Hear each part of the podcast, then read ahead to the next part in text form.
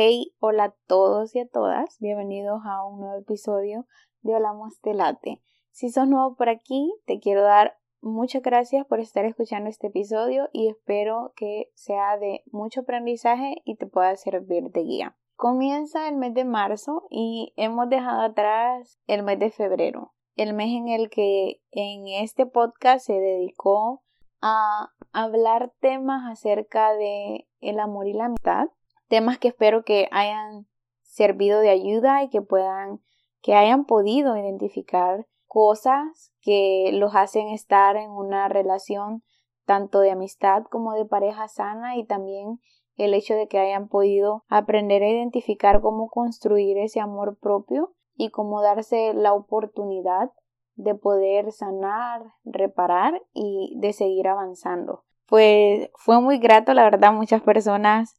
eh, me hicieron llegar tanto a mí como a las personas que estuvieron involucradas en este mes en el episodio, a Laura y a Lourdes, acerca de lo mucho que les había gustado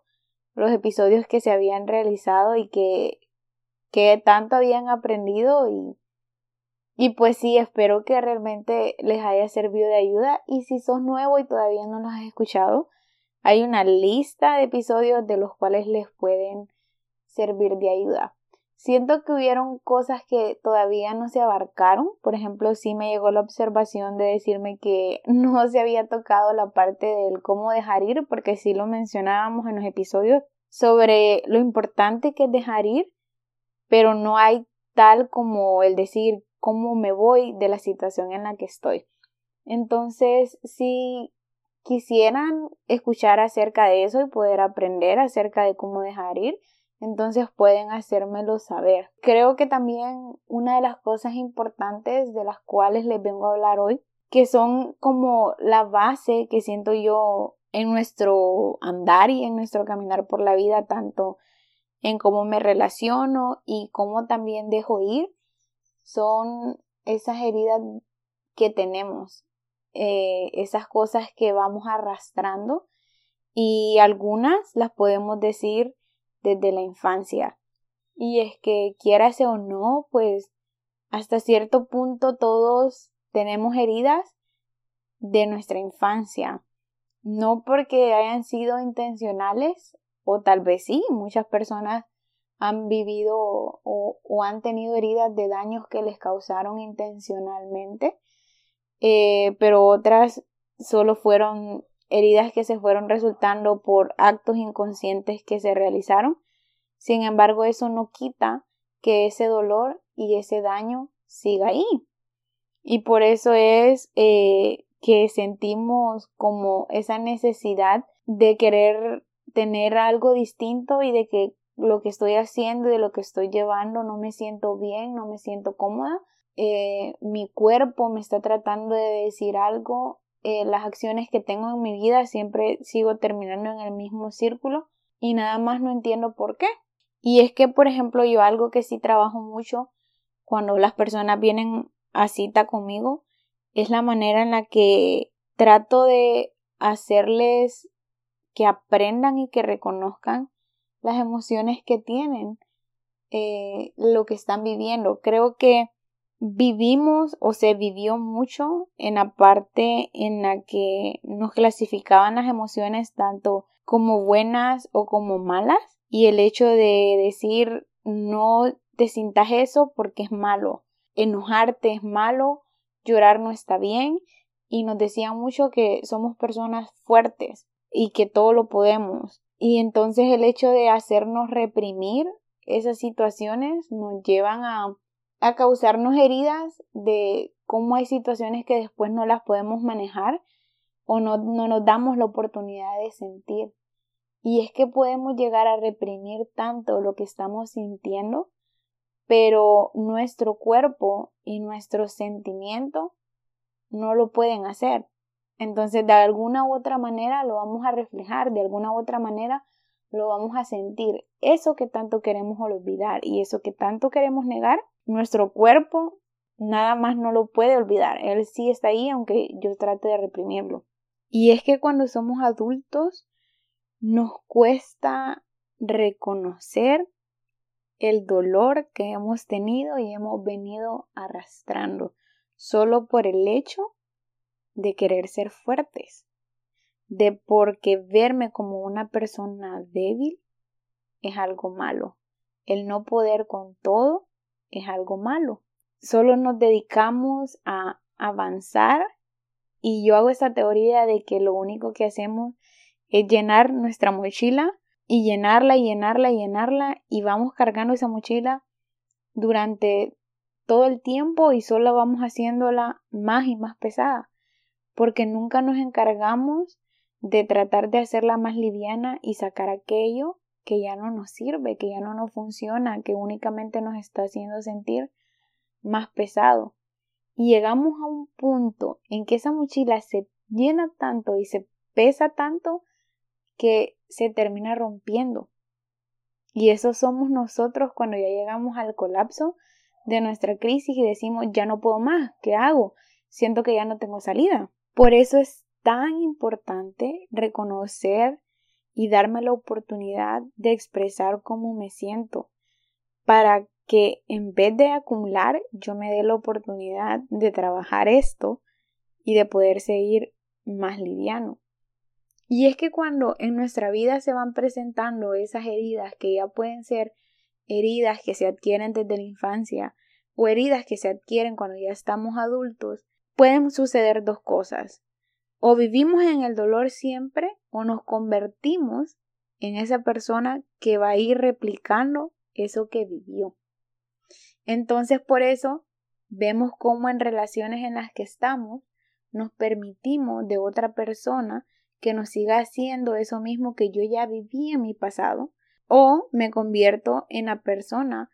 que es capaz de querer controlar todo y para no sufrir eso, pero realmente entonces soy yo quien está causando ese daño. ¿Por qué? Porque lo estoy tratando de evitar en mí y la única manera en que puedo evitarlo es tratar de controlar todo o a todos los que están conmigo y eso es algo que realmente va a llegar un punto en el que me voy a dar cuenta que va a ser tan estresante porque no puedo controlar a todo ni a todos que va a ser demasiado desgastante, demasiado preocupante para mí y puedo llegar a colapsar el saber que mi herida me está haciendo hacer algo irracional, algo que yo, si estuviera de manera consciente, no lo haría diría esto me parece absurdo estarlo haciendo porque no es algo sano de manera consciente. Pero cuando me dejo llevar por mi herida, actúo de una manera irracional que no sé por qué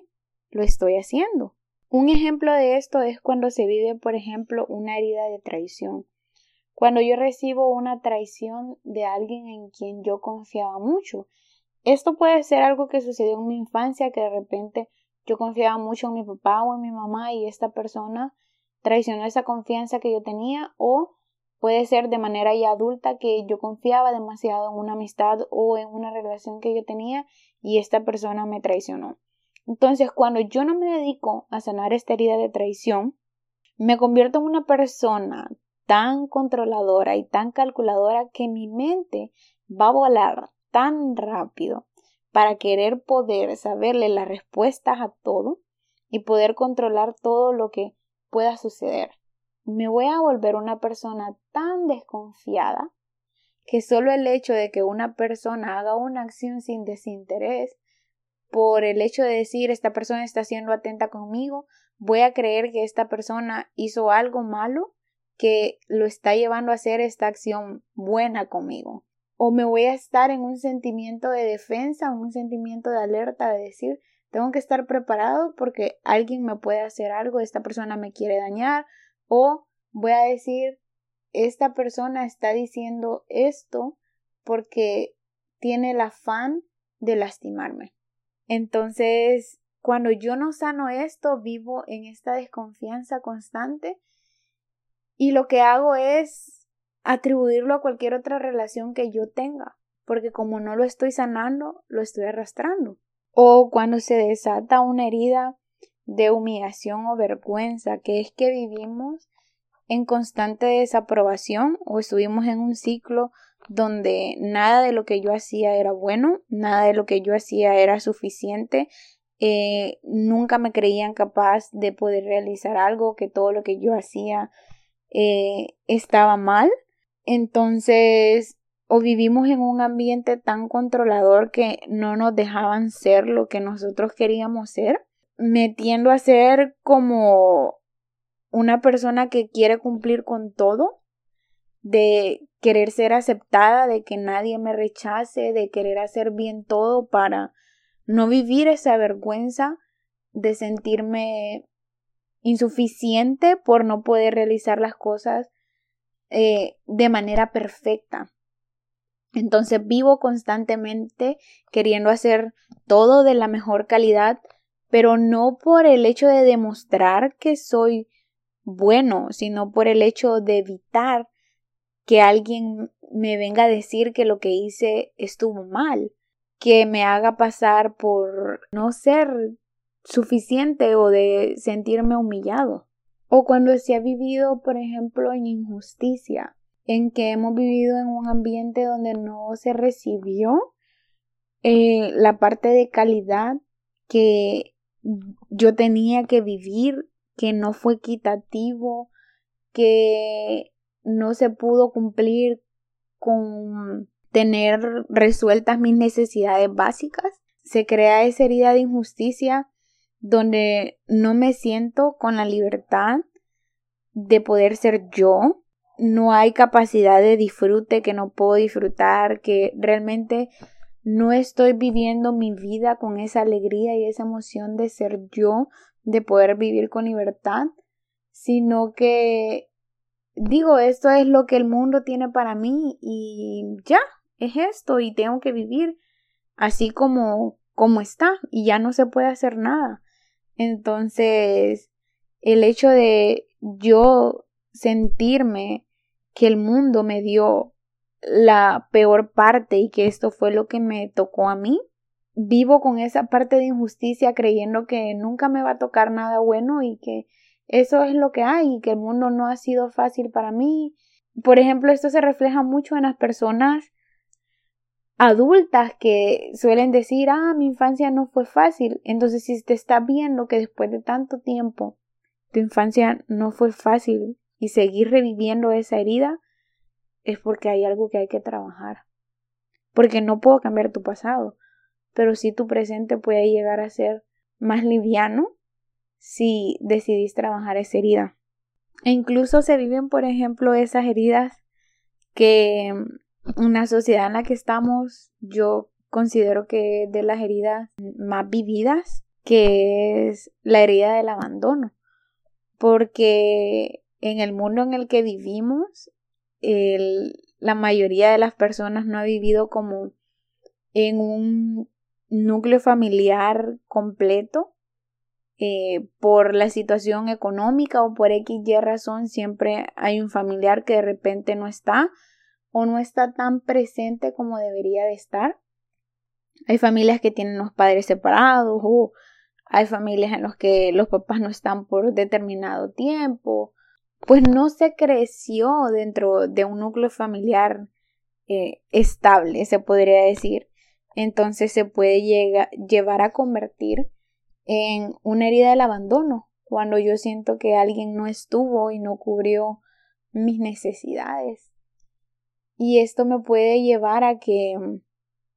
me sienta una persona incapaz de poder tener relaciones eh, sanas donde yo diga eh, soy merecedor de tener esta bonita relación o esta persona me va a dejar en algún momento porque no soy suficiente para esta persona o me siento una persona incapaz de poder establecer lazos firmes o comprometidos hacia alguien y decir ser yo la persona que me convierta en la parte del abandono, en el no me voy a comprometer a tener una relación porque no no es parte de mí poder hacerlo. Y esto se debe muy probablemente a una herida que que ya haya tenido donde me da miedo a que me dejen, a sentirme abandonado, O, por ejemplo, realizar una profecía autocumplida y es donde es mi miedo el tanto el que me dejen que llego a realizar acciones que hagan que realmente alejar a la persona. Y luego establezco ya relaciones donde este patrón eh, se vuelve a repetir, que era lo que les mencionaba al principio, cuando yo no sano mis heridas, estos patrones tienden a, a repetirse y después me pregunto, ¿por qué caigo siempre en el mismo tipo de relación? ¿Por qué siempre me relaciono con el mismo tipo de mujer o con el mismo tipo de hombre? Y termino en el mismo tipo de relación. Y es el hecho de que como yo no he sanado mi herida, inconscientemente termino siempre en la misma postura o en la misma situación porque mi cerebro no sabe distinguir, no ha aprendido a poner los límites y aprender las diferencias de este tipo de relación que estoy dejando entrar a mi vida. Entonces, llego a tener relaciones desde mi herida. O la parte del rechazo, cuando he sido rechazado y creo que no voy a ser suficiente para esta persona, eh, siento que soy incapaz en algún momento de llegar a tener una relación porque todo el mundo me va a rechazar y porque no soy suficientemente bueno o buena para poder estar con alguien. Y por eso termina siendo que los seres humanos somos el resultado de todo lo que hemos vivido. Y la base está en aceptarnos y decir, ok, esto es lo que yo soy, esto es lo que yo tengo, esto es lo que estoy pasando, esto es lo que estoy viviendo y trabajarlo. Porque hasta que yo no lo trabaje, yo lo voy a seguir repitiendo. Cuando el comportamiento que yo tengo es más controlador y rígido, es cuando más tengo que dedicarme a resolver esa herida que tengo. Entonces lo que sucede es que esta herida que yo ya tengo está dirigiendo tanto mi comportamiento al mismo círculo una y otra vez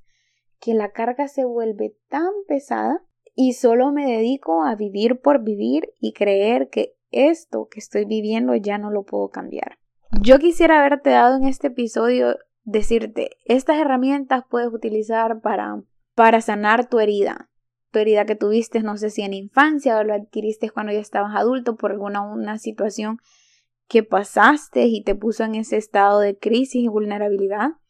Pero la verdad es que yo te diría que la única manera de poder resolver esas heridas y de poder avanzar tranquilamente realmente es trabajándolo en el área profesional. Porque si yo me puedo dar cuenta que algo está mal y si lo has vivido y sentís que hay algo ahí que no puedes sanar y que has hecho mil y unas cosas para poder resolverlo, te vas a dar cuenta que solo o sola no puedes adquirir esas herramientas. Entonces que hay algo más allá de una comprensión que por sí solo no se puede realizar que alguien más tiene que ayudarme a guiar, a orientar, a descubrir y que me dé esas herramientas para poder sanar ese niño interior o esa persona interior que fue dañada y que está viviendo con ese dolor y no puede avanzar. Entonces considero que mi misión para este episodio es más que todo que aprendas a distinguir esas heridas que muy probablemente estén ahí y no te estén dejando vivir tranquilamente y crear esa espinita de duda de decir, ¿sabes qué? Necesito resolver esto y necesito sanar esto que estoy viviendo para poder tener un resultado diferente o una vida diferente a la que estoy llevando, porque esto que ya tengo no me deja